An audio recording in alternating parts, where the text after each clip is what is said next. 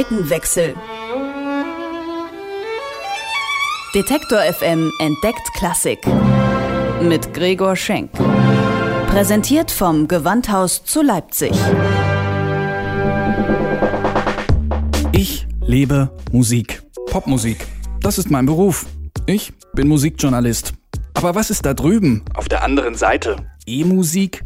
Hochkultur? Ist das wirklich so angestaubt, wie es klingt? Wie geht Klassik? Das will ich rausfinden. Deswegen verabrede ich mich mit Menschen, die Klassik leben. Auf ein Bier mit Solisten im Restaurant Pilot. Ja, und jetzt haben wir hier uns schon ein paar Mal mit Solisten und Musikern des Gewandhauses getroffen. Diesmal haben wir uns gedacht, wir laden mal deren Chef ein. Und deswegen sage ich Hallo und herzlich willkommen, Gewandhausdirektor Andreas Schulz. Hallo, schönen guten Abend. Ich schätze mal, so ins Blaue Musiker trifft in dem Fall wahrscheinlich auch zu. Sie spielen doch bestimmt auch das ein oder andere Instrument, oder? Orgel, also Kirchenorgel und Posaune sind meine Instrumente, die ich gelernt habe. Warum haben Sie sich dann irgendwann dafür entschieden, das nicht mehr weiter zu verfolgen, nicht äh, den Job auf dem Orchesterpodest wahrzunehmen, sondern sondern den am Schreibtisch. Dafür war ich nicht gut genug habe mich dann schon frühzeitig entschieden, neben dieser rein musikalischen Ausbildung auch Musikwissenschaft dazu zu studieren. Bin dann eher durch Zufälle in die Musikbranche gekommen, ins Musikmanagement. Als Gewandhausdirektor ist es jetzt Ihr Job, sozusagen den Laden zu managen. Wie wird man Kulturmanager? Welcher Antrieb steckt dahinter? Vielleicht der erste Antrieb bei mir, etwas gestalten zu wollen, etwas machen zu wollen, was Freude macht und ähm, diese doch sehr komplexe Kultur so zu organisieren, dass letztendlich die, für die wir diese Aufgabe tun, wir denen sozusagen ein optimales Podium bereiten, damit die Musik so gut wie möglich vermittelt werden kann zur Freude der Menschen. Ist das dann im Berufsalltag manchmal auch ein bisschen spröde vielleicht, weil man dann merkt, okay, an bestimmten Stellen hat es dann nicht mehr so viel mit Musik zu tun, sondern es ist Verwaltung auch? Es ist enorm viel Verwaltung. Und wenn nicht am Abend die Konzerte wären, die man genießen kann, wo man dann auch wirklich sich freut auf ein Konzert oder ein Konzert auch genauso aufgeregt miterlebt, wenn das nicht wäre, dann wäre es wirklich viel zu einseitig. Kulturmanager heißt ja jetzt auch, dass man mit finanziellen Mitteln haushalten muss, die Kultur ermöglichen sollen. Es scheint mir als Außenstehender im Klassikbetrieb immer noch ganz gut zu funktionieren. Vor allem, wenn man das so mit Institutionen der Popkultur vergleicht, die ja jetzt nicht selten im Bereich des Existenzminimums agieren. Wie beurteilen Sie die Kulturpolitik, die momentan in Deutschland gefahren wird? Insgesamt ist die Lage in Deutschland, glaube ich, immer noch in einer Weise vorbildlich, wenn man das auf Europa bezieht, weil Kultur an sich immer noch einen relativ hohen Stellenwert hat und auch in einer Weise subventioniert wird. Ich frage mich da manchmal, ist es so im Klassikbetrieb, dass man so völlig frei wirtschaften und entscheiden kann, ohne irgendwelche ähm, Abstriche machen zu müssen? Also wie wie fühlt sich das an? Das ist bei Weitem nicht so. Also beispielsweise nehmen wir das Gewandhaus zu Leipzig. Wenn wir, was wir gerade für die kommende Saison umsetzen wollen, eine Preiserhöhung haben im Abonnement, dann können wir einen Vorschlag an die Stadt Leipzig machen und der Stadtrat letztendlich entscheidet über die Höhe, über den Verlauf des Ganzen, was wir dann wiederum umsetzen wenn wir viele andere Dinge mit unserem Geld tun, Dinge anschaffen, wo wir Ausschreibungen handhaben müssen, gibt es schon viele Grenzen und es gibt auch extrem viele Prüfverfahren, die also auch immer wieder sozusagen die Transparenz, mit der sie hier agieren müssen beim Geldausgeben, hinterfragen, überwachen, prüfen. Alleine bei uns sind im Jahr ungefähr sechs bis acht verschiedene Prüfinstitutionen von Rechnungshöfen etc., die das genau hinterfragen, was wir tun.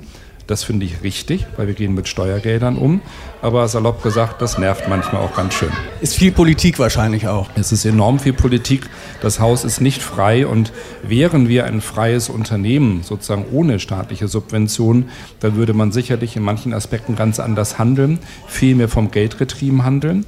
Würden wir die Eintrittskarten so verkaufen müssen, dass wir uns nur über diese finanzieren, dann müsste eine Eintrittskarte im Durchschnitt 100 Euro pro Ticket kosten. Das können sich viele Menschen überhaupt nicht leisten. Also haben wir auch einen gesellschaftspolitischen Auftrag, durch ein niedrigeres Preisgefüge jedem möglich zu machen, in das Konzerthaus zu gehen. Sie sind seit 1998 Gewandhausdirektor. Das ist übrigens auch das Jahr, in dem äh, eine gewisse Suchmaschine namens Google online gegangen ist.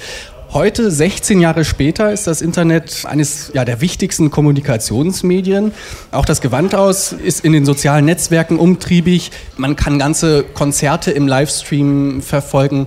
Was denken Sie, wie ändern diese neuen Medien den Kulturbetrieb? Ich denke, Sie haben ihn ein ganzes Stück weit schon jetzt revolutioniert. Denn das, was ähm, einerseits man aus dem ganzen Pop-Bereich abschauen kann, gerade in der Vermarktung über die neuen Medien in der Kultur, hat dieses Thema zu jeder Zeit rund um die Welt und rund um die Uhr einen ganz neuen Stellenwert als, sagen wir mal, 15 Jahre zurück. Dennoch bin ich davon überzeugt, dass bei all dem, was wir dort tun werden in Zukunft, das Live-Konzert immer bestehen bleiben wird mit der höchsten Attraktivität.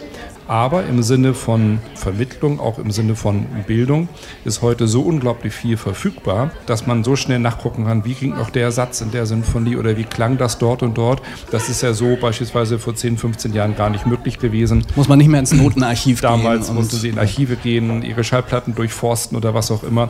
Also es hat eine unglaublich andere Geschwindigkeit bekommen. So grob drauf gesehen wirkt es immer so, als würden da zwei Welten zusammenkommen. Auf der einen Seite eben die neuen Medien, die von einem sehr jungen jungen Zielpublikum benutzt werden, das sich also im Netz bewegt. Auf der anderen Seite das Konzertpublikum. Prallen da Welten aufeinander oder ist das vielleicht gar nicht so weit entfernt, wie man das Ich glaube denkt? sehr wohl, dass da Welten aufeinander prallen. Ich erinnere an ein Beispiel. Wir haben vor einiger Zeit äh, einen Kollegen von uns gebeten, mal aus dem Konzert zu twittern einfach das Live-Erlebnis darzustellen. Mhm. Und natürlich hat es Klagen umliegender älterer Menschen gegeben. Was macht der da? Kann der das Zeug da nicht weglegen? Muss der jetzt mitten aus dem Konzert twittern? Was hat er dann so geschrieben? Kommentare, wie das Konzert gerade ist, was, wie das klingt, wie das auf ihn wirkt, äh, wie Super es Satz gerade. Ja. ja. also einfach sozusagen live berichtet, mhm. was wir durchaus ein ganz spannendes Projekt fanden. Dennoch muss man feststellen, es prallen wirklich Welten aufeinander. Aber für die Erschließung neuer Zielgruppen ist das Medium Internet das Medium, über was wir agieren. Kleiner Themenwechsel. Wir sprechen ein bisschen über Ihre Vergangenheit. Sie haben in Hamburg studiert, waren danach unter anderem in Lübeck und Bremen tätig. Ein reines Nordlicht sozusagen. 1998 dann ging es zum Gewandhaus nach Leipzig, aus dem Norden, also in den Osten.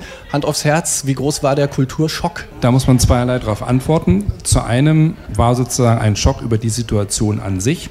Zum anderen aber auch war vieles auf einem extrem hohen Niveau, teilweise höher als in den alten Bundesländern. Und das für mich als junger Mensch zu kombinieren mit meiner Erfahrung, aber dennoch mit dem Wert dieser Institution Gewandhaus, das war nicht die schöne kreative Herausforderung in den ersten Jahren. Wenn wir mal uns die andere Seite angucken, sagen wir mal so, man hat dann hier natürlich auch mit einer anderen Mentalität zu tun. Haben Sie da irgendwelche Unterschiede feststellen können für sich? Ja, so? es gab ein ganz wunderbares Beispiel. Im Gewandhaus fingen die meisten Mitarbeiter morgens um sieben an zu arbeiten. Und meine ersten Wochen, äh, die ich dann aus meiner kleinen Einzimmerwohnung, wo ich also die erste Zeit wohnte, bevor die Familie nachkam, morgens ins Gewandhaus ging, die Straße überqueren musste, konnten mich aus den Büros alle sehen, weil ich kam halt um acht, halb neun.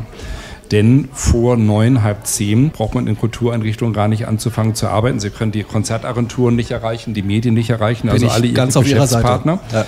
Und das peu à peu einzuführen, dass die Arbeitszeit der meisten Büros zwischen acht und neun Uhr anfangen sollte, nicht morgens um sieben, das war so ein erster Schritt und für mich auch ein erster Schreck, weil so frühe Arbeitszeiten war ich nicht gewohnt. Ja, willkommen im Land der Frühaufsteher. Obwohl, ja, ist, glaube ich, genau. glaub ich, Sachsen-Anhalt, aber ich glaube, die Sachsen sind äh, knapp dahinter.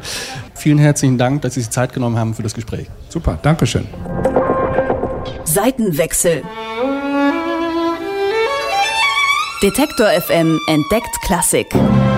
Mit Gregor Schenk. Präsentiert vom Gewandhaus zu Leipzig.